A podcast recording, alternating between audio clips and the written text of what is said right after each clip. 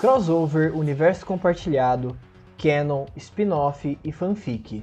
Houve um tempo em que essas palavras não eram tão difundidas entre os amantes da cultura pop. Desde sua primeira aparição, seja no cinema, nas HQs ou séries de TV, os crossovers custaram a emplacar relevância na indústria do entretenimento. Apesar disso, colocar personagens de franquias diferentes interagindo entre si e tendo suas histórias cruzadas em algum momento é tão legal que não demoraria para que se tornasse um produto de muito interesse. No universo das HQs, desde o primeiro sucesso da estratégia, universos expandidos e crossovers se tornaram uma prática constante, e com o passar do tempo, os seriados americanos começaram a entregar episódios com a mesma premissa, mas de forma despretensiosa. Foi o mundo do cinema, no entanto, que popularizou os crossovers e universos compartilhados. Os estúdios hollywoodianos adotaram diferentes estratégias e, ao longo da história, trouxeram grandes franquias, que culminou na maior e mais popular de todas, Os Vingadores. MCU, DCU, Dark Universe, Arrowverse e Monsterverse só para começar. Tem universo expandido para todo lado e a gente não sabe nem como organizar o tempo para dar conta de tudo. Será que essa prática é um hype momentâneo e logo teremos uma mudança nos estúdios? E para além do lucro, qual a intenção dessas produções? Temos boas histórias ou é fanservice demais para pouco conteúdo? Descubra tudo isso com o podcast mais fanfiqueiro da Podosfera, gravado diretamente do multiverso. Esse é o tema do episódio 9 do Projeto Paralelo, o seu podcast de cultura, entretenimento, cinema, música, diversidade política e o que mais couber nesse paralelo. Eu sou o Rivael e estaria 2020 no multiverso da loucura? E eu sou o Rivaldo e o melhor crossover é o Faustão e o Gugu no Nestleverso.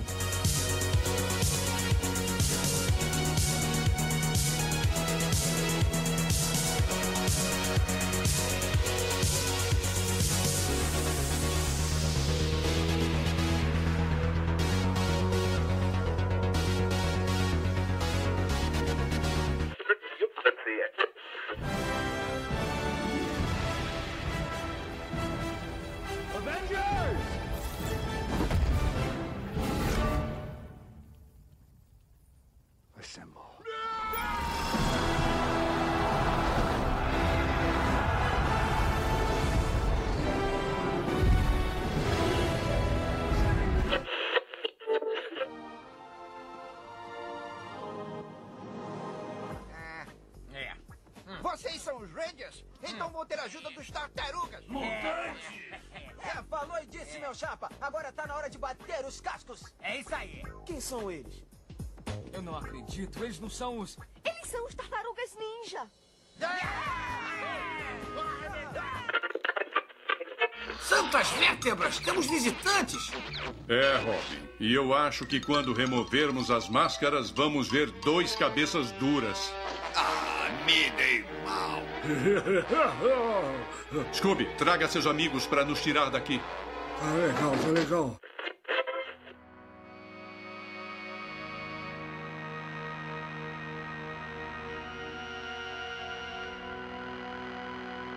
Projeto Paralelo. Olá, ouvintes do Projeto Paralelo. Estamos de volta com o episódio 9 para falar sobre crossover, universo compartilhado e spin-off. A gente decidiu fazer um episódio sobre crossover porque, apesar, apesar da gente ter tido um ano com poucos lançamentos de universo compartilhado, principalmente falando da Marvel, a gente estava já fazia tempo querendo trazer um pouco desse tema, porque existe aquele sentimento de que os crossovers estão indo longe demais. E apesar de eu não gostar desse termo, porque normalmente vem de alguém conservador impedindo um avanço. Impedindo a Pablo Vittar de fazer alguma coisa? Exato. Só que quando a gente olha para algumas produções e alguns universos que estão sendo criados, a gente começa a imaginar é, qual o interesse por trás, né? E spoiler alert, é por dinheiro. E é mais ou menos sobre isso que a gente vai falar. Pois é, pois é. A gente vai pontuar ali o que é, primeiro, dar alguns exemplos e nossa opinião sobre, que varia um pouquinho de obra para obra, na real, né? E a gente então vai investigar um pouco o mundo dos crossovers, desde sua origem, e falar os nossos favoritos, aqueles mais improváveis talvez. Esse programa não tem perguntas e respostas como alguns que a gente traz, né? Mas é mais um, uma, um momento de debater e, sei lá, discutir um pouco sobre qual que é, né? Se é, será que é um hype momentâneo? Será que a gente ainda vai estar numa realidade em que crossovers não vão ser relevantes? Porque hoje ele tá na, na crista da onda, né? Ele é um hype real. E os estúdios estão aproveitando muito disso.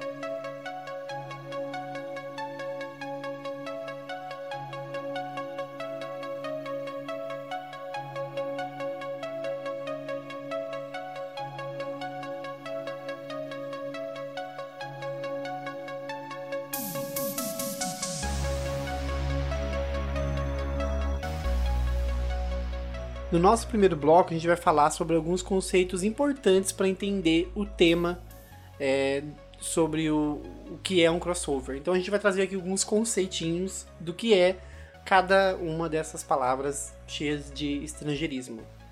No caso, agora vai ser a seção Wikipedia, né? É. Vamos começar com crossover, afinal de contas, crossover do inglês significa atravessar crossover, atravessar sobre. Mas vamos lá, Ri, explica pra, pra nossa audiência o que é um crossover, que parece que é tão fácil. E é, né? E é, na real. É, um crossover é basicamente a junção de dois ou mais personagens, né, de universos ficcionais diferentes. Basicamente é isso. Não tem mais o que explicar. É a junção de dois personagens em uma obra. Seja ela um jogo, livro, série, quadrinho, filme, é, é basicamente a interação desses universos distintos em um mesmo contexto, influenciando naquela história, uhum. né? Influenciando na história de um ou de outro.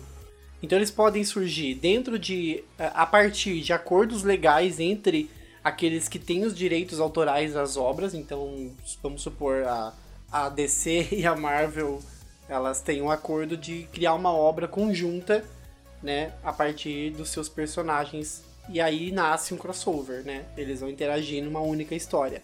Ou eles ah, podem acontecer dentro de um universo canônico específico. E o que é um universo canônico, afinal de contas?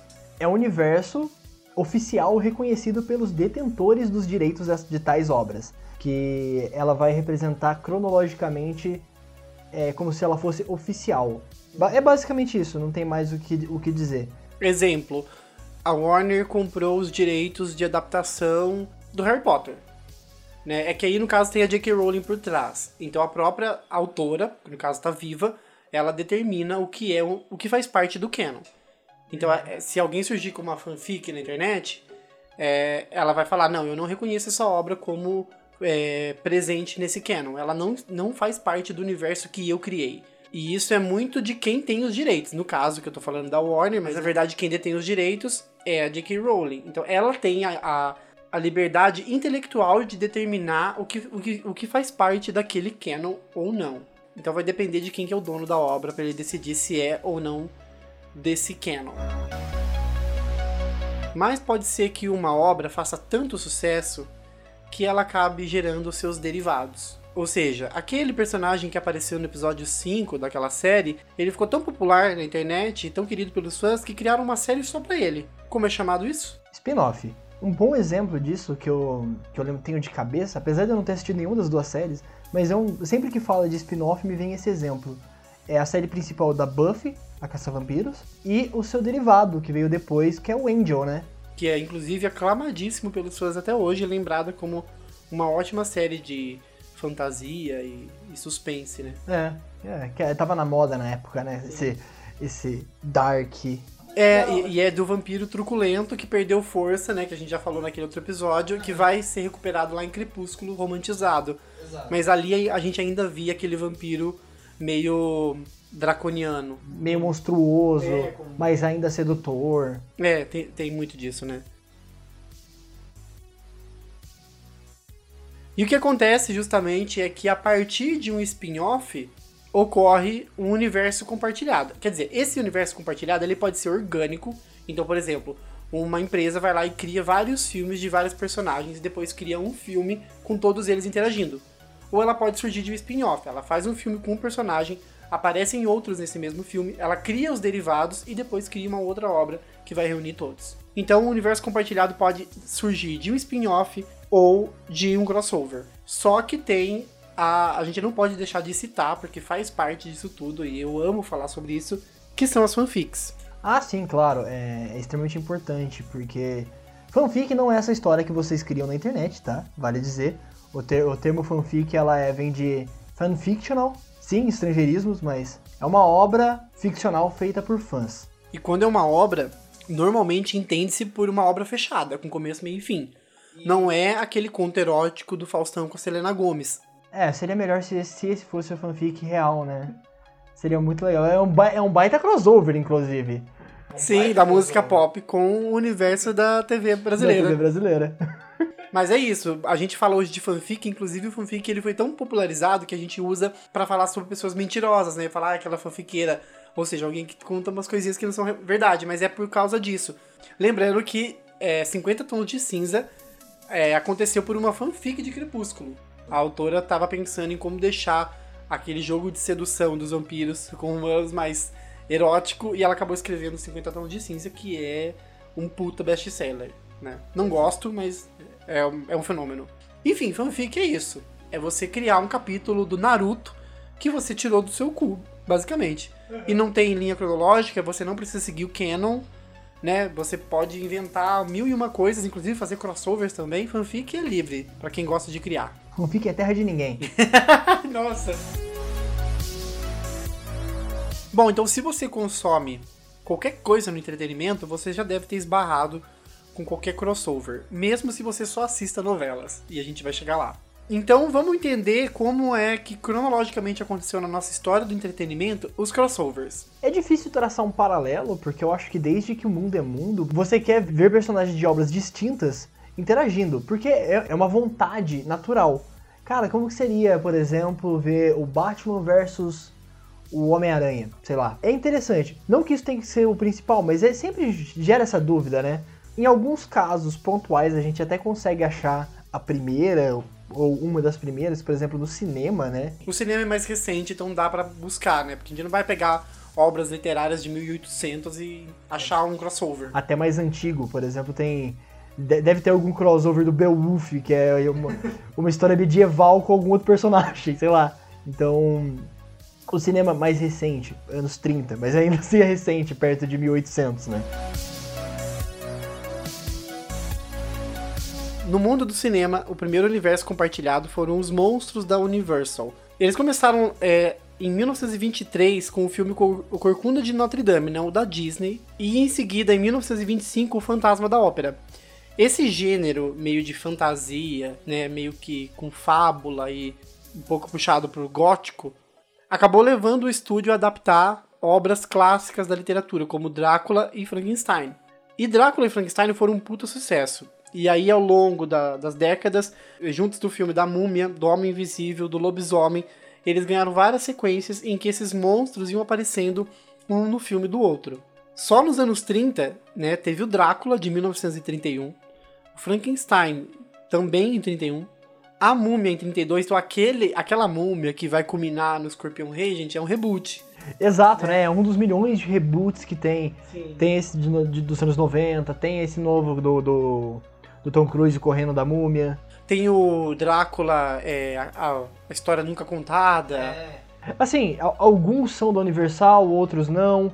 É, porque como são personagens que estão em domínio público, você acaba tendo muitas obras adaptadas desses personagens. Tanto é que você pode, por exemplo, pegar um exemplo de crossover desses mesmos personagens que não é do Universal, que é o Monster Squad. Que ele é tipo um, um filme de, de comédia com, com esses personagens tal, só que não é da Universal. Enfim, foi assim, são muitos filmes. É, é um universo muito rico em número. Inclusive, vale aqui ressaltar, eu não assisti todos os filmes, não tive esse, esse saco, porque é muita coisa. Mas os que eu vi, apesar do, de serem datados, né, são filmes excelentes, sabia? São assim filmes que é, você colocando o filtro da época, você consegue sentir a vibe da que eles queriam passar e são bons. É um, é um excelente primeiro universo compartilhado ficcional. E é uma primeira sacada muito interessante do, do da Universal de, de criar esse interesse no público de ver em um filme um outro personagem de um outro filme de terror. Né? Imagina juntar Drácula e Frankenstein e a Múmia e o Homem Invisível e, e fazer o público ter interesse. Então, o que hoje os estúdios estão fazendo, na verdade, não é nada de novo. Começou lá em 1930.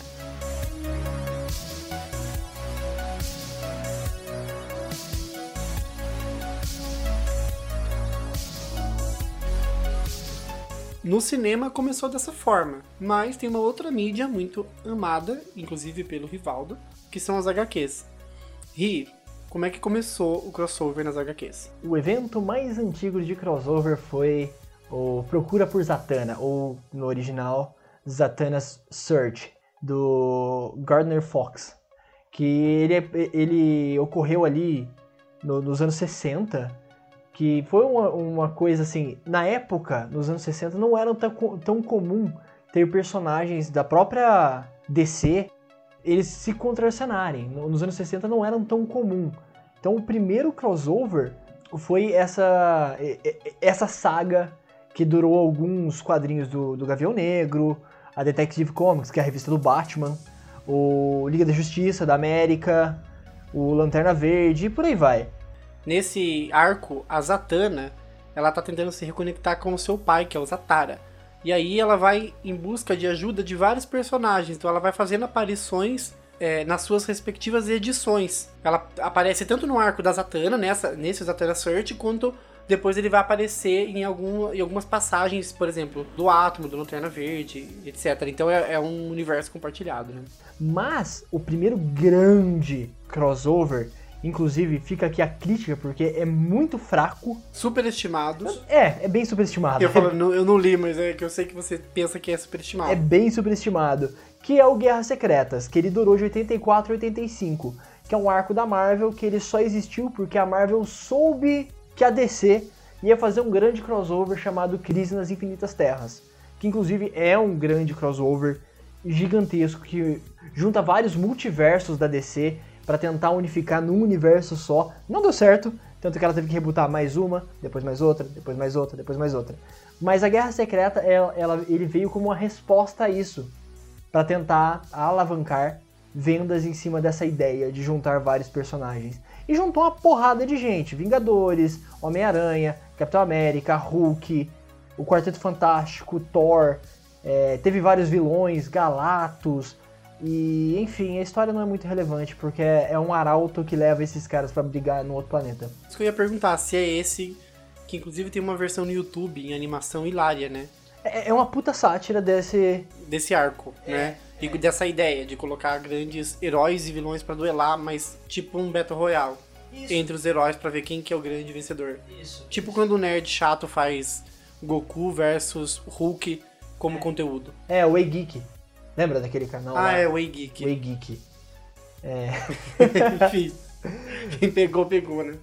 Vale ressaltar que uma, uma das coisas legais que aconteceu no Guerras Secretas foi a primeira aparição do uniforme preto do Homem-Aranha. Só isso mesmo. Já no universo da TV, e aí fazendo um recorte específico da TV norte-americana e estadunidense, o primeiro grande acontecimento de crossover foi na série I Love Lucy, lá na década de 50, especificamente nesse caso, em janeiro de 57. E ela fez crossover com As Aventuras do Superman. E, para lembrar, I Love Lucy era uma, uma série de sitcom. Era uma série que tem aquelas risadas assim, né? Porque era gravado com público, com audiência real e tal. E As Aventuras do Superman, Era uma série de aventura. mas não tinha, não era sitcom. Não, não, era uma série de aventura comum ali, comum dos anos 50, né? Inclusive a primeira adaptação do Superman, em tela. Primeiro live action. É, o- é o primeiro live action mesmo. É, então. E eu até cheguei a assistir esse crossover, um, trecho desse crossover que tem no YouTube. E é bem ao molde da década de 50, né? Beira um musical, é, com muita piada que fazia sentido à época, em preto e branco, né? Esse foi o grande primeiro encontro da TV americana E isso vai se popularizar bem mais recente. É, que. Vou, vou citar, é o Arrowverse, né? É, que você falou da, da crise nas Infinitas Terras, é o atual arco do Arrowverse, que roda junto com, sei lá, mais sete séries. Eu nem- eu já perdi a conta. É a série da Supergirl, é a série do, do Flash, Legends of Tomorrow. Enfim, isso vai se popularizar recente.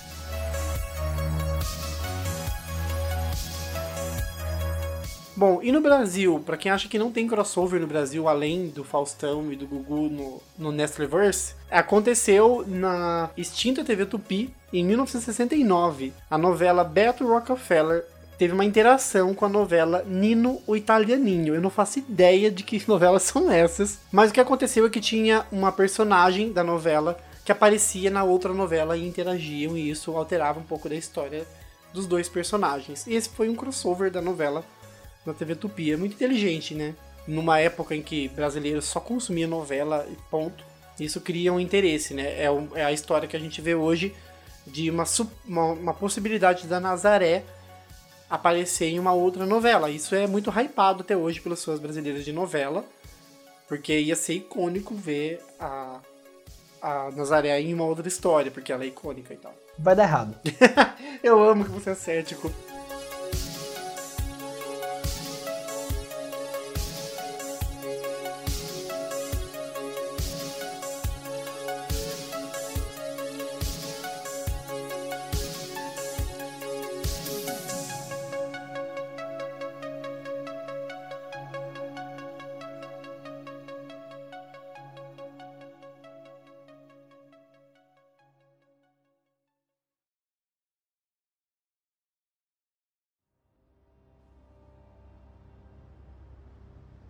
Tá legal, perdi a paciência. Pirralho!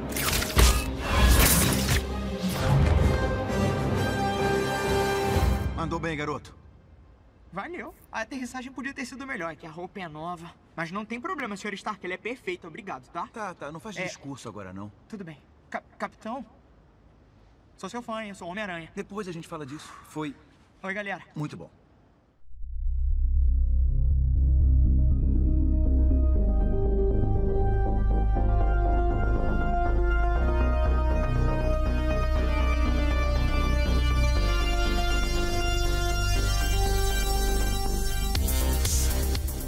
Gente vai trazer alguns exemplos de. que a gente já citou, né, na real, alguns, mas a gente vai trazer mais outros, mais famosos, umas curiosidades sobre alguns outros universos bizarros e crossovers que, meu Deus, Inimagináveis, né? improváveis. improváveis. É, E discorrer aqui um pouquinho sobre a nossa opinião sobre alguns. E outros a gente só vai cagar balde porque a gente não conhece. Mas enfim. Bora. começar com o nosso querido DCU nos cinemas. Porque assim, é, apesar de ser um universo compartilhado, vale ressaltar como a possibilidade de um crossover há tempos atrás de Batman e Superman eram remotas, então dá pra considerar um crossover. Porque apesar de, de, de terem de ser de, do mesmo estúdio, né? Nunca tinham feito. Então, tipo, a gente só ficava conjecturando e quem dera ficasse só conjecturando, né? Então, o universo da DC nos cinemas, é, a gente tá falando de um universo recente com a chegada do Superman do Zack Snyder. E a gente já vai chegar lá. O Superman dele, que na verdade é o Homem de Aço aqui no Brasil, é um primeiro filme que é muito amado pelos fãs. Porque ele é um bom ponto de partida. Ele foi o primeiro Superman adaptado pro cinema sem a cueca por cima da calça. Inclusive é um ponto negativo. Arrasou, amo. Tem que ser purista, ele tem a cuequinha por cima da calça é icônica. É icônica, não podia ter tirado, mas enfim. Foi o primeiro e ele tem um tom um pouco mais sombrio, vamos dizer. É o famoso sombrio e realista que a DC se enfiou nessa merda por causa do. Coitado, o Nolan não tem culpa de nada de querer fazer um Não, filme assim. Santo Nolan. Inclusive, o próprio Nolan teve dedo nesse filme, ele produziu. Por que você acha que não tem quase nenhuma cena de slow motion no Man of Steel? Porque o Nolan não deixou essa patifaria acontecer. Exato. né? Inclusive, apesar de ser um filme do Snyder, eu gosto pra caramba desse filme. Eu acho ele um- realmente uma boa adaptação do Superman. Tirando certos aspectos, ainda eu relevo, eu ainda gosto desse filme. E talvez seja um dos poucos filmes do Snyder que eu realmente gosto. E a gente não pode esquecer que o passo de ousadia da DC em criar o seu universo compartilhado de verdade aconteceu quando o universo da Marvel já estava estourado. A gente não pode deixar de falar. É, A, a Marvel, a, a DC tinha um grande triunfo nas mãos, que era a saga do Nolan do Batman, porque é ovacionado pela crítica e pelos fãs, bilheteria a mil, e só que quando ela tentou trazer isso, e aí ia ser a grande dicotomia, eu lembro na época, ah, porque o universo da Marvel é um universo colorido e, e muito engraçadinho, e a DC vai trazer um universo sombrio, e aí Dali sombrio, Esquadrão Suicida, flopou, aí mudou, aí agora o, trailer é tudo colorido, enfim, toda, foi uma, uma avalanche de erros sucessivos pra tentar acompanhar a Marvel, isso já é notório, todo mundo sabe.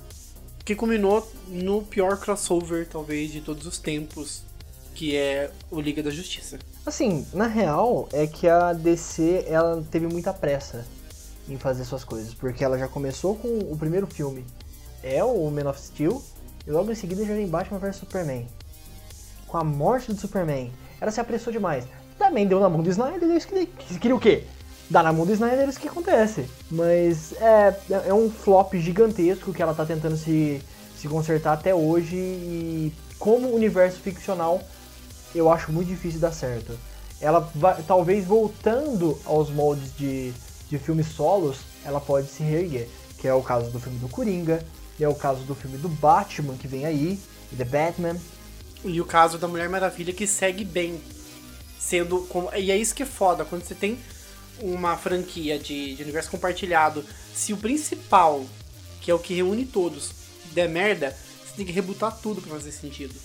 Só que aí um ou outro se destaca porque ainda funciona. Tipo, o Aquaman todo mundo gostou. Foi, um- foi um filme que deixou as pessoas contentes.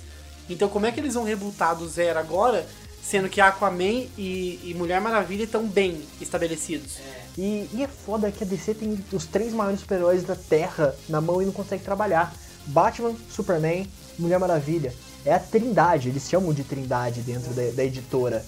Então eles não conseguem trabalhar. É, é, é assim. E se você pegar a cronologia do Esquadrão Suicida, que também é um grande time querido pelos fãs, a primeira adaptação todo mundo odiou. Aí eles fizeram a, a Aves de Roupinha e a Emancipação, que é um filme sensacional. É muito bom mesmo. E agora volta com um novo Esquadrão Suicida que vai substituir vários personagens, porque alguns atores não toparam voltar.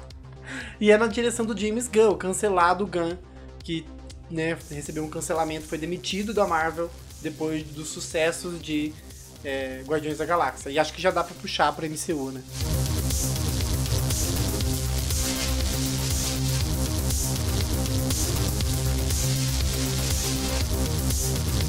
Bom, puxando do MCU, que você já, já, já o citou, super citado nesse episódio já, é, o MCU, cara, é um grande acerto e talvez o maior exemplo do que, do que é fazer dinheiro hoje em dia no cinema. A Marvel, é, a MCU no caso, né? É responsável pela popularização definitiva do super-herói no cinema.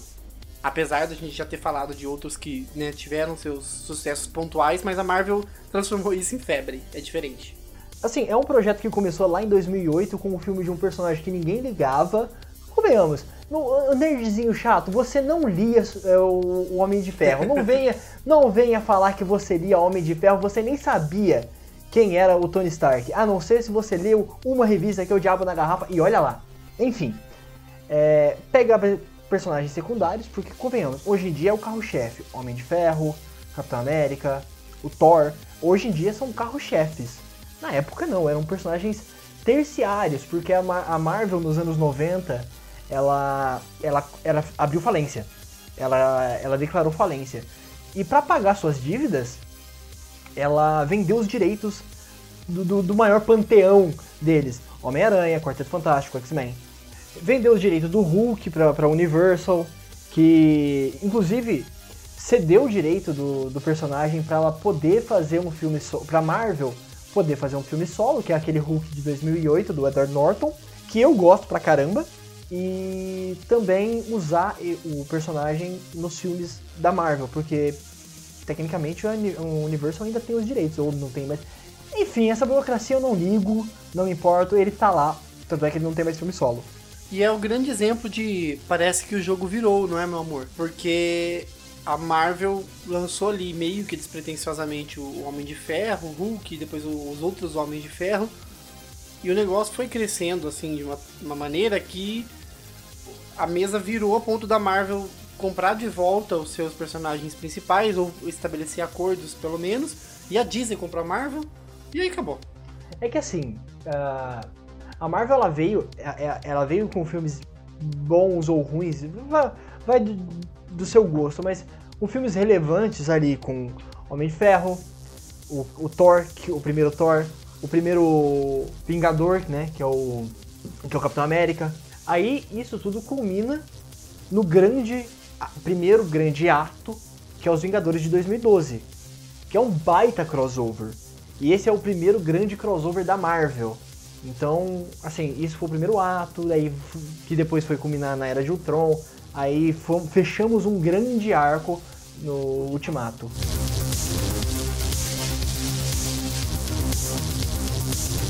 Enfim, a gente não precisa ficar aqui falando sobre o, o MCU, porque ele é o mais famoso.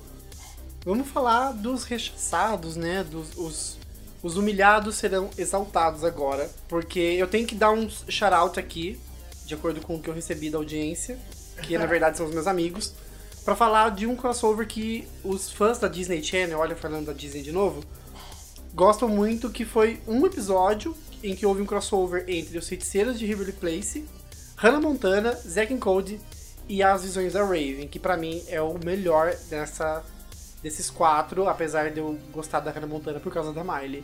Então tem aí esse grande acontecimento, né? Do Disney Channel Verse? Do, isso, do Disney Channel Verse. Você sabe que de todas essas, a única que realmente é boa é a do Colin na Casa Branca, né? Colin na Casa Branca é um spin-off da Raven. Exatamente. Olha que icônico. E a Hannah Montana não ganhou nenhum. Não que eu saiba. Porque eu não ligo, na real.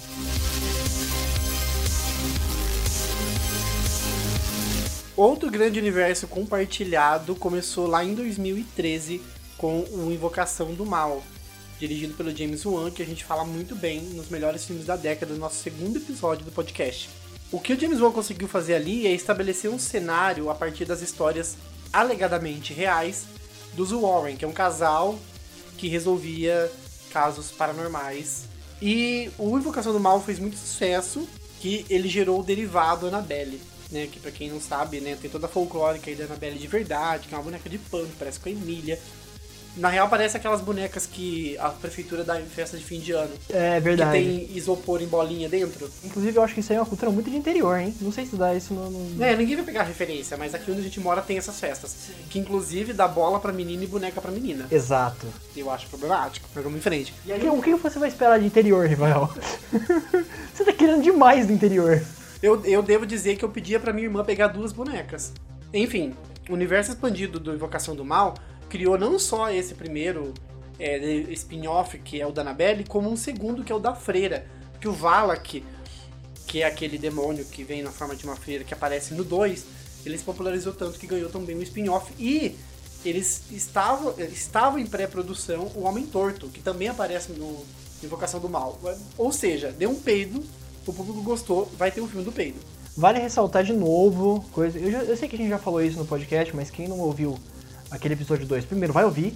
Terminando esse aqui, vai ouvir aquele lá, mas uma, uma coisa, o James Wan sabe trabalhar com o público, né? Ele conseguiu fazer um universo compartilhado. Tudo bem que foi 2013, já tinha o Vingadores, mas ele, ele pensou, vamos, vamos criar isso no universo do terror. Embora já tivessem feito, mas de uma maneira diferente, moderna. E...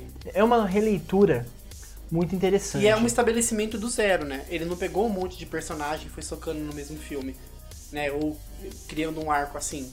Não, é que um filme deu tão certo que ele criou spin-offs e agora tá juntando tudo. E a gente tá aí para ter o, o, terceiro que vai se chamar O Diabo Me Fez Fazer Isso.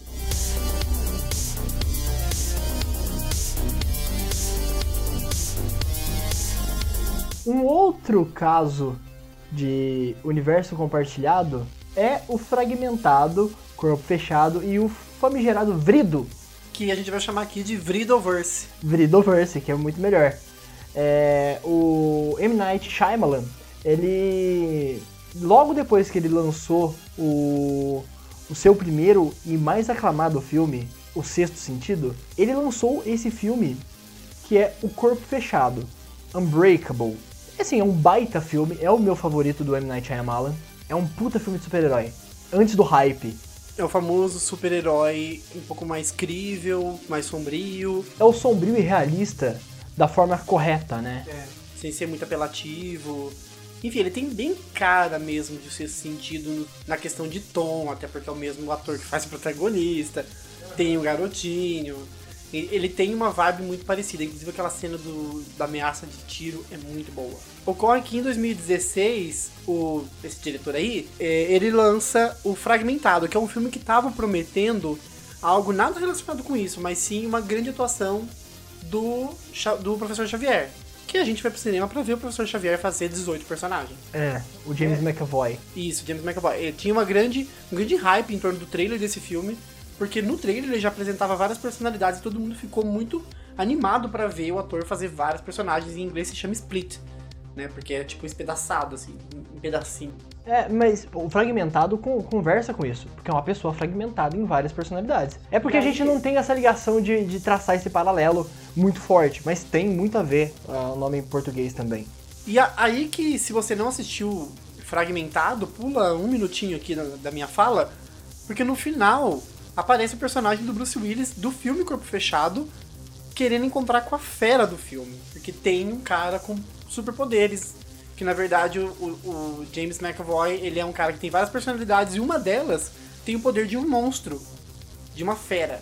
E aí depois o, o, esse diretor aí lança em 2019 o filme Vrido, porque conta a história daí já lá do primeiro do personagem do, do filme do Corpo Fechado, que é do, do Samuel L. Jackson, que é um cara que tem ossos de vidro, né? Aquela doença que parecia no ratinho toda semana alguma criança com ossos de vidro. As referências desse podcast é maravilhoso. Eu amo. Você lembra disso, né? Eu não tô louco. Lembro muito vagamente, mas lembro. Enfim. E aí tem o grande acontecimento com, com direito a paleta de cor específica. Gente, daí, daí é o chute ah, do balde. Ah, ah, aí ele, ele se caiu na própria megalomania, né? Ele tinha tudo para ser um baita filme. É um bom filme, só que é um filme muito pretencioso. A, a, a, paleta de cores eu acho tão, eu acho engraçado, sabe? Cada personagem tem a roupa de uma cor, é muito super-herói, é muito querendo dizer assim, olha DC e Marvel, como eu trato super-heróis com uma, com uma elegância estética, com uso de cores, com uso de figurinos, sabe? Pareceu pretencioso. O, o Shyamalan, ele é pretencioso per si, né? Entendeu? Ele tem, ele tem essa megalomania às vezes.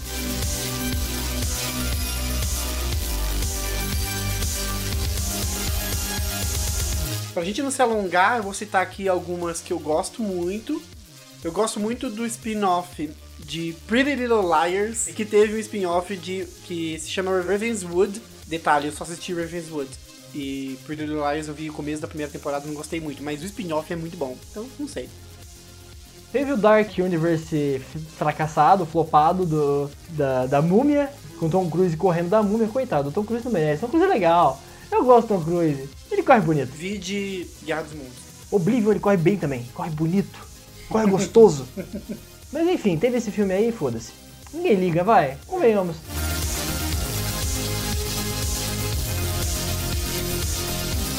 O próximo aqui da nossa listinha. Ai, eu não, não, não dá muita vontade de falar mais. Eu perdi o tesão. Star Wars morreu pra mim. E é incrível que mesmo com uma série tão bacana quanto Mandaloriano, eu não consigo hypar mais pra nada de Star Wars. Porque me saturou. A Disney comprou os direitos de Star Wars do, do, da, da Lucasfilm e, bom, lança uma obra por ano e meio que me perdeu. Tem muitos spin-off, tá? É, vale ressaltar. Reconhecidos pelo Canon. É, eu, eu, eu nem quero entrar na parte Legacy, que antes da Disney comprar tinha uma porrada de, de spin-off em várias mídias, era cross-mídia. Tinha livro, tinha jogo. Tem livro, tem jogo, né? Ainda existem essas obras. Mas a Disney comprou e falou: foda-se, isso aqui não importa. O que importa é o que eu faço. Daqui pra frente. Que tem o selo Disney. É. O que não tem, você pode ler, você pode gostar, mas é Legacy. Mas a Disney, mas mesmo a própria Disney lançou vários spin-off, né? O próprio Rogue One é um spin-off. A história do Solo é um spin-off. E Rogue One é bacana e Solo é uma merda. e não é culpa do Donald Glover. Não, ele é o único bom no filme.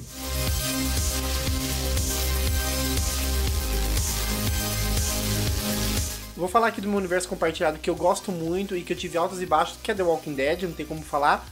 É, a série começou muito grande, muito popular, é 6 milhões de, de espectadores no episódio, é, depois 13, enfim, já chegou a ser a série mais assistida e ela se perdeu nela própria, né? Se perdeu na própria grandeza. Começou a flopar, enfim. Acontece que ela tem dois derivados, que é Fear the Walking Dead, que é muito bom, e World Beyond, que eu não vi ainda, e acho que não vou ver, porque eu ainda preciso terminar The Walking Dead. E The Walking Dead vai ganhar um filme, ou dois filmes até, para encerrar a saga da, da TV. Então, assim, é um universo extremamente cheio de spin-offs e a The Fear the Walking Dead tem personagem cruzando a série com, com The Walking Dead, provavelmente vai acontecer na outra. Então só queria pontuar que eu gosto muito do universo The Walking Dead e reconheço as várias falhas que ele tem. Harry Potter e Animais Fantásticos, não precisa mais falar aqui. tipo, se- sejamos sinceros, Harry Potter, a, a obra da J. Cancelada Rowling, transfóbica do caralho, um puta sucesso com Harry Potter, tanto os livros quanto os filmes, e obviamente eles iam torcer esse pano até sair mais dinheiro, né? Que é o Animais Fantásticos. É o famoso tira-leite de pedra. Exatamente. Transformaram um, um almanaque de, de bichos, Uma Poké-agenda. uma agenda de animais fantásticos, transformaram num filme com um ator sem carisma. Desculpa, opinião impopular. Né? A saga de Animais Fantásticos não é minha favorita, nem com o queerbait, queercode do, do Dumbledore ser gay na, na juventude, não me hypou, I don't care. Enfim, não vou ficar fazendo hate de Harry Potter porque o cancelamento vem. Eu gosto, mas eu acho que é isso que você falou, é torcer pra dar dinheiro. eu acho que daria pra explorar de outras maneiras. Tanto é que o, o próprio jogo Hogwarts Legacy vai explorar esse, essa faceta de expandir o universo sem ser uma, uma forçação de barra.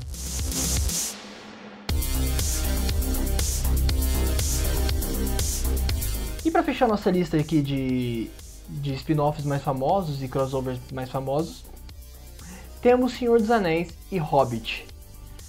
Senhor dos Anéis filme espetacular, filmes espetaculares, dirigido por Peter Jackson ali no início dos anos 2000. É uma adaptação do- do- dos- livros do Tolkien. É, é uma das minhas obras favoritas, é uma das obras da minha vida. Então é tem, tem muito amor nisso que eu tô falando. É uma obra que, que dá pra explorar. Terra-média é riquíssima, mas eles tentaram adaptar o Hobbit de uma maneira errada, na minha opinião que pegaram um livro e dividiram em três. E eu nem culpo muito o Peter Jackson, porque ele pegou o barco andando. Ele era pra ser o produtor só, quem ia dirigir o filme é o Guilherme Del Toro, e ele não queria fazer três filmes. Estúdio forçou. Sobrou pra quem? Peter Jackson. Deu no que deu. Né, uma obra forçada, rasa, com muita encheção de linguiça e vale ressaltar que vai vir uma série da Amazon Prime é, talvez ano que vem, talvez 2022, não sabemos, que vai adaptar os contos pregressos da Terra-média, Silmarillion. Só que não vai ter nada a ver com os filmes no sentido de produção. Não vai ter o dedo do Peter Jackson e, se eu não me engano, não tem o dedo da Warner, que é a produtora do- dos, dos filmes de Hobbit e Senhor dos Anéis. Eu tô bem empolgado para ver essa série.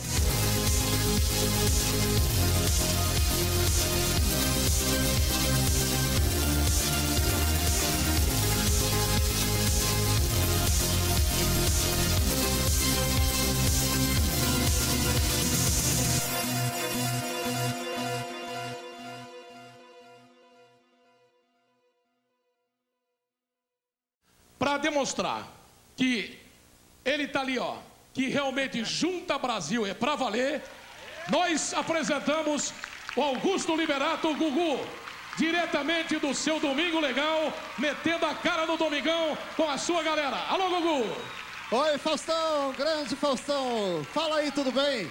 Mais do que nunca, maravilhosamente bem, e nós estamos aqui para demonstrar que realmente só a Nestlé conseguiu juntar nós dois, não fosse por outro motivo, ao contrário do que muita gente até gostaria, nós somos concorrentes, jamais fomos inimigos, muito pelo contrário.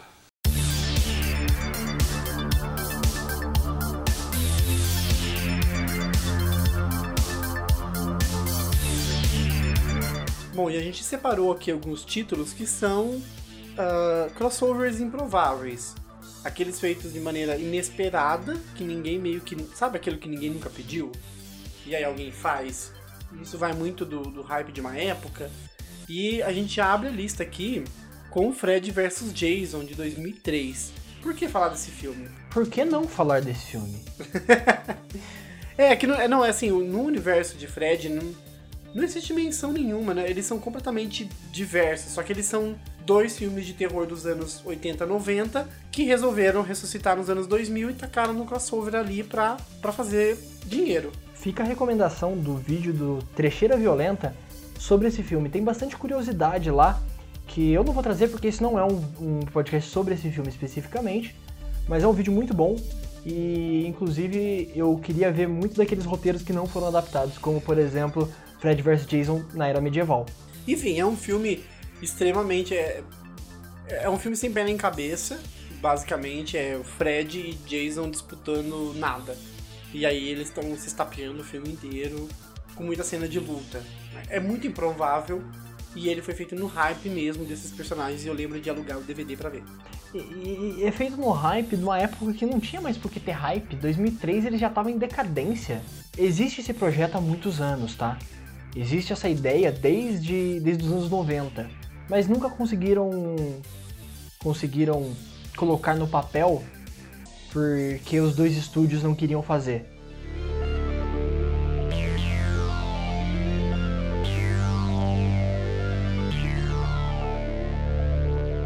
Bom, da série de filmes improváveis que a gente tem que ver junto, Riva, é Sadako versus Kayako, ou melhor dizendo, o chamado versus o grito.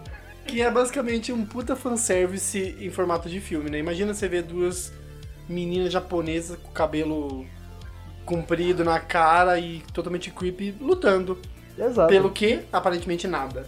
Né? É, quem que vai assombrar primeiro? É, é, quem, quem tem mais cara de terror japonês, né? O Zumaki mandou lembrança, mas enfim. É, é um filme de 2016 que tem na Amazon Prime. Inclusive fica a recomendação. Eu vou ver esse filme. Não, a gente vai ver junto. Vamos. que, nossa, eu só. Eu não vi, a gente não viu, mas tá aqui só pelo meme. É. Não tem como. Não tem como levar a sério o filme, sabe? Principalmente traduzido como chamado versus o grito, mas ok. Pra você ter mais ou menos uma noção de quão trecheira isso aqui deve ser, isso aqui tem uma nota no, no IMDB de 5.1. Então, no mínimo, uma boa trecheira que você vai dar risada. Até porque Fred vs Jason tem 5.7. Então tô no mesmo limbo ali do abaixo de 6. Exatamente. E o, e o Fred vs Jason é uma baita de uma trecheira gostosa de ver. É. E nessa linha de grandes personagens icônicos do terror batalhando por nada, tem Alien vs Predador, que se encontraram por dinheiro. Na real, vale ressaltar que Alien e Predador, eles são extremamente crossovados, digamos assim. É coerente tê-los no mesmo universo, isso não, você quer dizer? Não, não só entre eles, mas eles são muito coerentes em qualquer universo. Principalmente o Predador, que é basicamente um cara, um alienígena que vai caçar outro, outro ser poderoso. E, essa é a premissa do, do, do personagem. Uhum. Tanto é que tem crossover de Batman versus Predador, não tô nem brincando, tá? Tem mesmo. É, tem Predador versus uma porrada de coisa, tem Predador versus Terminator, versus aliens. É, uma maluquice. Quadrinho. Quadrinho você nem. A gente nem tentou, tentou evitar quadrinho aqui ao máximo, porque a porrada de crossover zoado de quadrinho é absurda. Enfim. É, Alien vs Predador é um filme pífio, eu assisti esse, mas tem um jogo muito legal. Por incrível que pareça.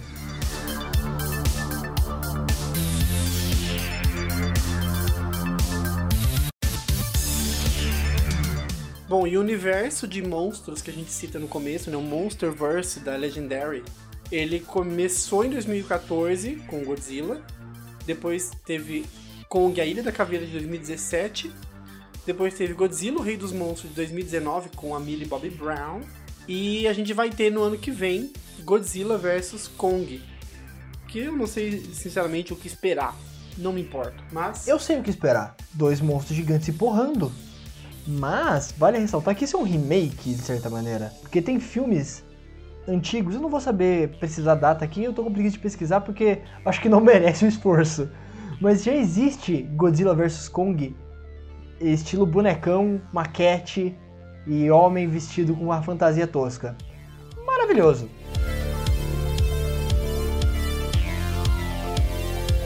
E entrando no território dos games, né?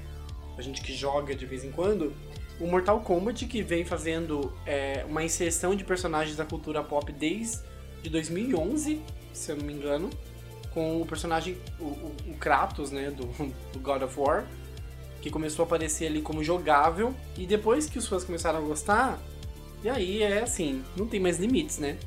É, Mortal Kombat já adicionou como, é, como lutador ali o Fred, o Jason, o Leatherface, né, do Massacre da Serra Elétrica, inclusive ele é péssimo de jogar, uh, o Predador, o Michael Myers, do filme Halloween.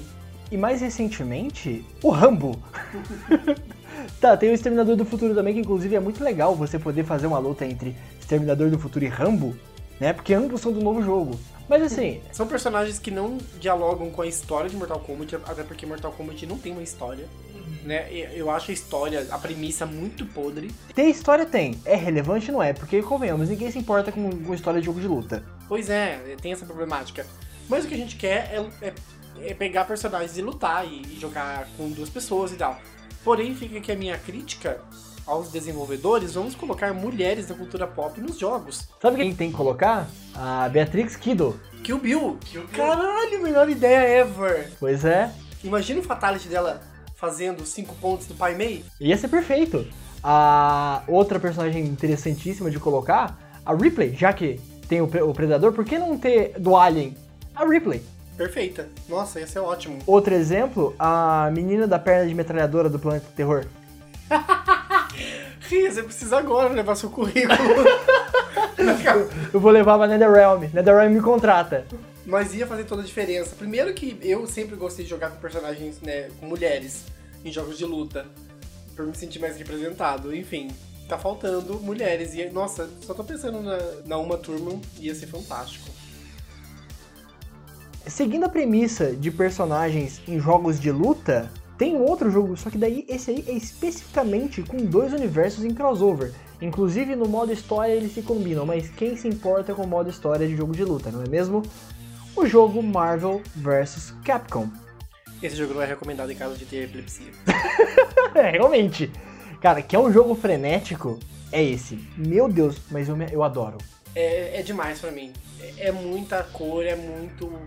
Enfim, os combos me deixam realmente assim, exausto emocionalmente, mas. Eu sou apaixonado por esse jogo. Talvez porque foi o meu primeiro contato em jogo de luta com personagens que eu amo como Homem-Aranha, Wolverine, Ciclope. Eu, eu, não tinha muito contato com o personagem do, do Street Fighter, né? Que. Não só do Street Fighter, porque tem outros personagens da, da Capcom aí no meio. Mas, por exemplo, o Ryu e o Ken eu sabia quem que era. Chun-Li também. Personagens do Street Fighter de modo geral. Só que eu não sou um grande fã de Street Fighter. Eu sou um grande fã de quadrinho. Sou um bitolado por essa merda. Logo, jogar com Homem-Aranha, inclusive meu time era só de Marvel. Então esse jogo para mim é muito especial, apesar de ser uma maluquice, né?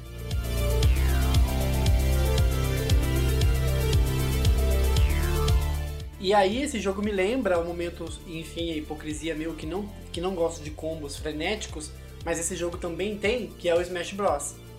Que é assim, o meu jogo favorito da Nintendo.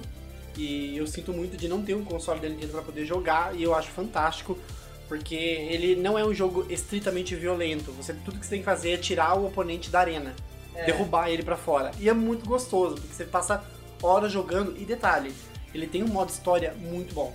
Porque eu joguei modo história com o Marcelo e assim, a história é, é, é legal. E ele envolve os personagens da, da cartela da, da Nintendo. Desde Donkey Kong até a Princesa Peach, o Mario, o Yoshi, é, Link. Tem o Kirby. Só que você falou aí de, de, de, de modo história ser legal, mas realmente quem se importa com história de jogo de luta? Rival do Luiz 2020. Essa né? é a minha frase agora de final de ano.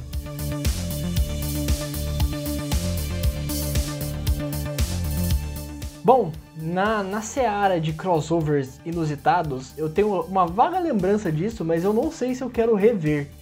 Power Rangers e Tartarugas Ninja junto.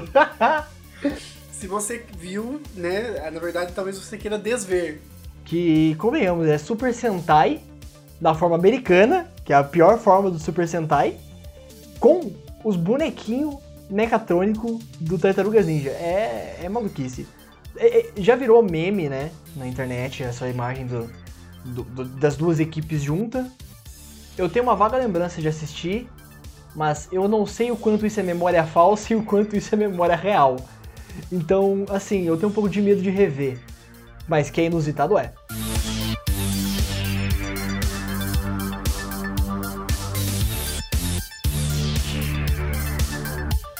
Ah, a gente falou sobre crossovers na TV, na TV norte-americana, mas essa prática começou a se popularizar é, muito por conta dos desenhos animados fazendo crossovers inusitados. Um deles é toda, toda a franquia dos, dos desenhos da Hanna-Barbera, né? Que, que tem desde Capitão Caverna a Super Amigos, né? Que é um, um fato isolado no tempo. É, o Super Amigos é um grande crossover da DC e a Hanna-Barbera, de certa maneira. É, e aí acaba tendo Scooby-Doo, né? Corrida Maluca. O Corrida Maluca, ele é um grande crossover. Ele é um Mario Kart ou um Crash Team Racing é. antes de tudo isso acontecer. E vale ressaltar aí um específico que é o Jetsons e os Flintstones, que é muito legal, é uma ideia genial, que é você colocar os Jetsons querendo ir pro futuro, mas por causa de um erro eles acabam voltando pro passado. E eles acabam conhecendo os Flintstones. Na Idade da Pedra. É muito legal isso. Muito bom, muito bom mesmo. E para fechar nossa lista com chave de cocô, temos aqui o grande crossover dos quadrinhos, que é extremamente esperado no cinema também, que dizem que um dia pode acontecer ou não. Eu acho muito improvável, mas não impossível. Que é Marvel vs DC, ou DC vs Marvel. Enfim, a ordem dos fatores não altera o resultado, que o resultado é pífio. Saiu primeiro uma revista entre que a Marvel e a DC colocavam seus heróis para lutar um contra o outro. Tem cenas clássicas, como por exemplo o Superman segurando o escudo do Capitão América e o martelo do Thor, por exemplo, numa luta entre eles. Enfim, é uma pataquada, é uma maluquice. Só que essa ideia gerou uma outra ideia. E se a gente juntasse nossos universos, mas não juntar eles no sentido de colocar nossos heróis para batalhar? Não. E se a gente colocasse eles como se fossem um herói só? Por exemplo, Batman e Wolverine o Garra Negra. E aí nasce um universo amálgama, que é basicamente a junção de heróis da DC e da Marvel transformado em um só. E esse universo ficcional, inclusive, tem esse selo amálgama de, de revistas que nunca mais vai sair porque é ruim. E. Assim, é uma ideia maluca que a DC e a Marvel teve e eu não sei por que colocaram no papel. Sinceramente, mas tá aí, fica aí a recomendação. Ou não, né?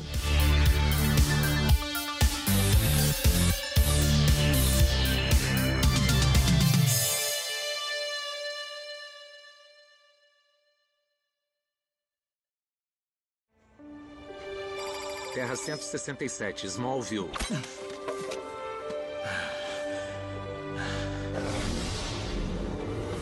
É ele? Ou é ele, ou aquele fortão da loja perto de casa. Posso fazer isso com as minhas mãos. Oi? Oi. Você é o Clark Kent, não é? é posso ajudá-lo? Ah, é, é eu, eu espero. Olha, é, é, esse universo e infinitos outros estão num processo de desaparecer da realidade. E existem sete pessoas em todo o espaço e tempo que supostamente. O Lex Luthor tá vindo pra cá matar você. Lois. Ele tá. Lex? É. Eu não sabia que o presidente estava na cidade. Olha, eu enfrentei essas ameaças por causa. Olá, antigo amigo. Quem é você? Não me conhece, Clark? Eu sou Lex Luthor.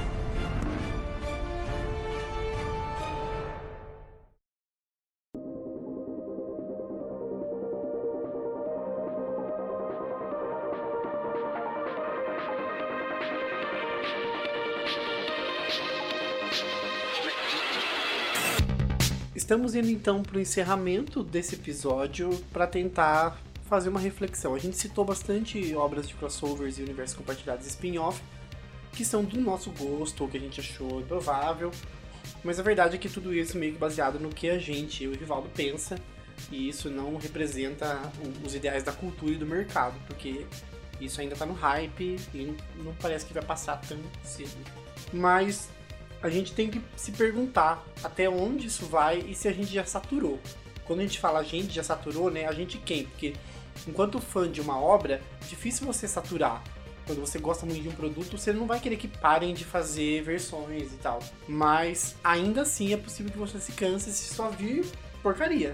Você já saturou? Cara, vamos lá. O maior exemplo de, de crossover que a gente falou é os super-heróis. Tanto Marvel quanto DC. Eu já saturei. Não porque as obras são ruins, mas sim pelo fator cansaço. É muita obra, é muito filme. Todo ano a Marvel lançava, tirando esse ano, né? Mas a Marvel lançava 3, 4 filmes de heróis por ano. E nossa, isso me cansou. Chegou um momento que cansou. Mas em alguns casos, por exemplo, eu hypo de ver alguns crossovers só pelo bizarro ou porque às vezes a ideia é interessante. É, eu vou dar um exemplo que é uma franquia que eu amo muito, que é dos X-Men. Então assim, eu não consigo não ficar animado pros Eternos, que é o próximo filme da Marvel, que vai dar origem aos X-Men adaptado agora na Marvel, né, na Disney e não mais na Fox, que deu muito errado. Então, é, eu tô saturado também desse universo de super-heróis, é o famoso sem tempo irmão, só que em alguma coisa ou outra eu fico com vontade de ver, porque eu gosto daquele produto.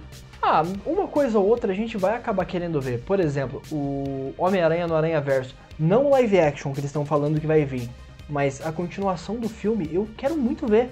E é super-herói. Talvez seja porque o Homem-Aranha é meu super-herói favorito? Talvez. Mas, ainda assim, de modo geral, eu tô meio saturado. Claro que tem as exceções, né? Eu, eu fico pensando se não dá para tirar esse nicho, sabe? É que os super-heróis eles estão no topo da lista da cultura pop hoje. Mas será que a gente não podia pensar um universo compartilhado de terror mais aprofundado, um, um drama? Sei lá, eu tô divagando aqui, mas você entende? Não só ir para esse lado do super-herói, mas pensar outras obras de fantasia, de ficção científica, sabe? Talvez um universo de compartilhado dos filmes do Adam Sandler. Eu acho que o Sandlerverse já existe. Já. Porque todos os filmes é, é, é, tipo um American Horror Story. É sempre ele fazendo outros personagens, é, mas na verdade parece ele mesmo. Exato, exato. E o clique é, é basicamente o controle de todo esse universo. Sim. Ele pode ir e voltar por esses filmes sempre. E aí a gente chega na pergunta se é feito ou não pela grana. Não precisa nem. A resposta, a resposta é óbvia. É sim feito pelo dinheiro. Nada em produções audiovisual, produções de modo geral, é feito só pelo amor. Pode ter amor, não tô falando que não. Mas a principal visão é: vai dar dinheiro? Sim, faça. Não, não faça. É basicamente isso. Claro que existem os flops. Claro que existem as coisas que do nada hypam né? Acontece. Mas de, de modo geral, é tudo feito pela grana. É que para além da grana, será que existem. Será que tem gente querendo contar boas histórias a partir de universos compartilhados crossover? Será que existe, existem boas narrativas? Por exemplo, o que, que esse arco gigante, universo compartilhado da Invocação do Mal quer passar? Será que tem um, uma grande história para ser contada? Ou se a gente levar pro lado do entretenimento, é só entretenimento pra, né? É escapismo. É assistir por assistir, tem ação, tem momentos bons, vamos dar risada. Inclusive, universo compartilhado de comédia que não temos. Né? Essa coisa de um personagem interagir aqui e lá, e sei lá, disso fazer sentido. Né? Acho que tem pessoas querendo contar sim boas histórias. O supracitado MCU tá querendo sim contar boas histórias, porque eles sabem que isso é o que vai trazer dinheiro, no final das contas. Não é só fazer por fazer. Ele precisa ter uma boa história para render. É claro que nem todo filme desse universo, tem uma cacetada de filme, é meio difícil. É óbvio que vai ter um pelo menos ruim. Mas acontece que a intenção principal é contar uma boa história. É seguir uma, uma linha de raciocínio coerente e assim ganhar mais dinheiro. Óbvio. Então uma coisa vai puxar a outra. É claro que temos exemplos, por exemplo, do Invocação do Mal, que aparentemente eles não se conversam bem, apesar de ser um universo compartilhado. Não tem uma linha cronológica coerente, né, entre eles. Parece que é tudo muito jogado. Mas, de modo geral, eu acho que tem gente sim querendo contar boas histórias, mas também tem gente que tá fazendo isso só pela grana. É, é difícil encontrar uma convergência e é por isso que em alguns casos ela tá errado, e depende da equipe e do que ela tá buscando, né? E depende do que o público quer também, né? Do espírito do tempo, né? E agora eu, parece que as pessoas estão querendo realmente esse tipo de arco. Eu espero que, que sei lá, que dê uma, uma, uma guinada pra um- algo diferente, novas propostas. Porque, pra não ficar tanto nessa fórmula, principalmente de super-herói, porque É. já meio que deu. Mais uma questão que eu levanto de problema disso tudo é o FOMO, né? O Fear of Missing Out, que é o famoso medo de estar perdendo. Quando a gente tem universos compartilhados e esse monte de lançamento no ano, e para você acompanhar a Marvel você precisa assistir 22 filmes, é, causa uma exaustão na gente. A gente que tá sem tempo, gente que tá enfiado no capitalismo e precisa trabalhar, não consegue ver tudo. Então você tem que escolher os seus favoritos e ver o que, que dá. Mas nem sempre dá. Lembrando da dificuldade de acesso ao cinema, não tô nem falando desse ano, que nem teve cinema. Mas sei lá, a dificuldade de acesso a esses produtos midiáticos e, e, e não sei, eu pelo menos sinto muito isso, principalmente quando tem é, amigo. é, Dá o exemplo da Netflix mesmo, né? Que indica uma série, indica outra série, indica outra série. E você não consegue acompanhar, você não consegue ver tudo. Né? E eu acho que o universo compartilhado ele causa isso. Essa coisa de se você não assistiu todos os filmes dos Vingadores, você tá perdendo. Inclusive, a pergunta, você viu todos os filmes da Marvel? Não. Eu pulei uma porrada de filme. Eu tô realmente muito cansado. Há bastante tempo. Eu quase não vi o Ultimato. Porque eu já tava cansado. Eu fui convencido, eu fui ver um ano depois do lançamento. Sabe? E gostei pra caralho, é um puta filme. Mas eu já tô saturado há um tempo. Você, que a gente conversa direto, sabe que eu venho falando isso já há um bom tempo. Que eu não aguento mais filme de herói, que eu tô de saco cheio. Então, assim, é normal a gente acabar ficando saturado, né? E o outro exemplo de, de Fear of Missing Out, o próprio Arrowverse, ele tem um monte de série. Então, se para você entender uma, você tem que assistir outros seis seriados. Quem que tem esse tempo hábil? Então, alguns crossovers você vai assistir por assistir, porque você tá em frente à tela e você não vai necessariamente consumir os derivados, seguir a linha do tempo, porque você não tem tempo para isso. Eu acho que isso me, me causa um pouco de ansiedade, principalmente quando é algo que tá muito hypado, todo mundo tá te exigindo moralmente que você acompanhe aquilo. É um erro você não ver tal coisa. Não, cara, não é. É um erro você mexer o saco pra eu ver. Exato. Existe essa coisa da cultura do hype, né? Que reforça muito essa coisa de você tem que ver tudo, consumir tudo e entender tudo. Se você perder um, você não vai ver. E não é assim, tem, as pessoas acham que tá, tá um pouco bitolada por essa coisa, né? Acaba sendo muito influenciada. É, tanto que se você pega os, os dados da Netflix, né, o viés de confirmação de que uma série precisa ser renovada é dentro de um mês. Em um mês a Netflix precisa ter uma, uma, uma audiência que justifique uma renovação para segunda temporada.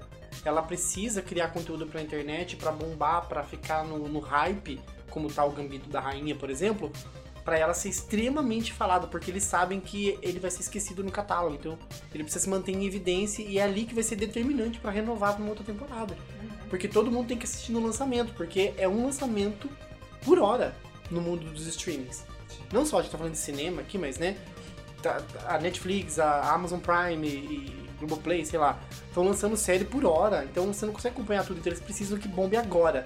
E é isso que causa essa- esse desconforto, porque é claro que dentre tantas cartelas vai ter muita coisa ótima e que vão ficar falando, você tem que ver, você tem que ver.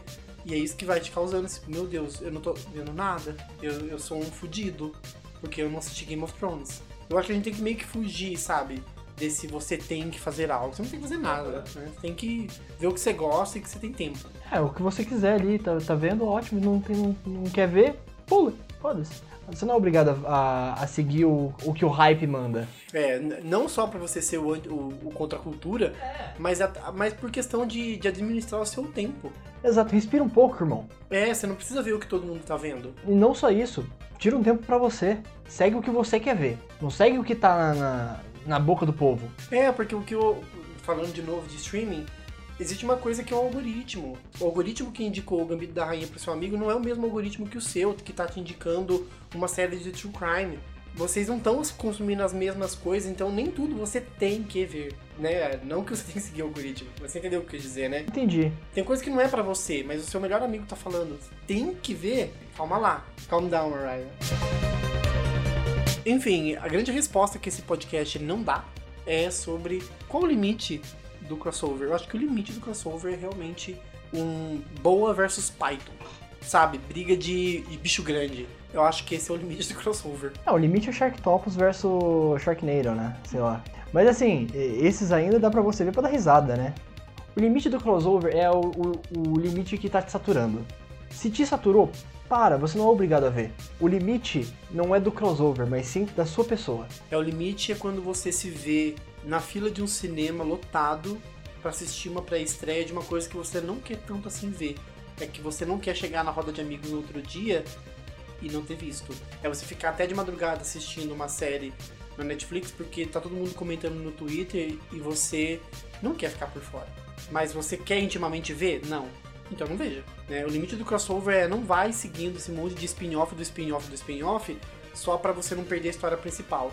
O estúdio que lute para fazer você continuar assistindo o principal. Exatamente. A obrigação dele de te conquistar, não sua de seguir o que ele tá querendo contar. Porque se ele tá tendo que enfiar também muita coisa pra história ficar interessante, então, né, então calma lá. Falhou. Se ele precisa criar cinco séries para te entreter em uma, falhou miseravelmente. Então fica aí esse super ensinamento, que vai servir para nada na sua vida. Mas é o que a gente tá fazendo ultimamente, né? Dando uma segurada. É, é mais uma, uma autorreflexão aqui. É o que a gente vem fazendo, na verdade, há um bom tempo, né? Desde que acabou o grande hype de Vingadores Ultimato, a gente meio que falou, ok, eu acho que a gente precisa dar uma acalmada, né? A pandemia meio que fez isso, né? Também. Porque ela adiou, acho que dois ou três lançamentos desse ano.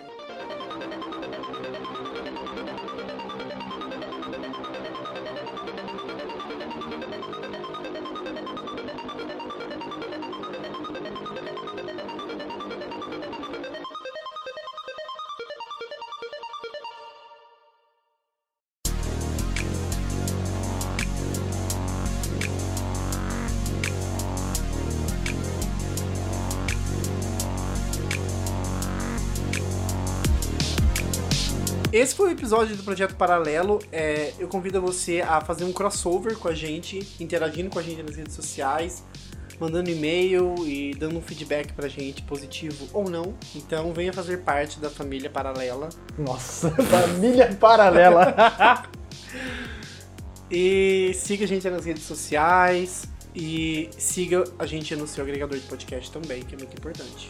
A gente está disponível, como eu sempre falo, em todos os agregadores, Spotify, Deezer, iTunes e todos os agregadores de podcast, como Podcast Addict, Pocket Cast, Google Podcasts e por aí vai. Muitos deles, inclusive, de graça. Todos eles de graça. É que tem uns que tem conta premium, então a pessoa não acredita que vai ser de graça o podcast. O Spotify, por exemplo, ele é de graça para podcast. Você pode inclusive baixar.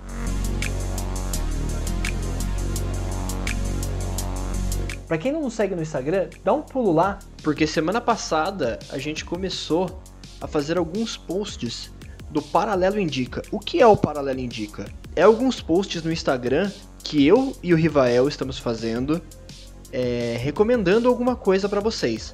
Começamos sexta-feira com um post meu sobre Mandy e segunda-feira agora com um post do Rivael sobre The Last of Us 2. É, então dá um pulo lá, dá essa moral para nós lá que vai ser de muita ajuda. Então é isso, obrigado por ouvir a gente até aqui.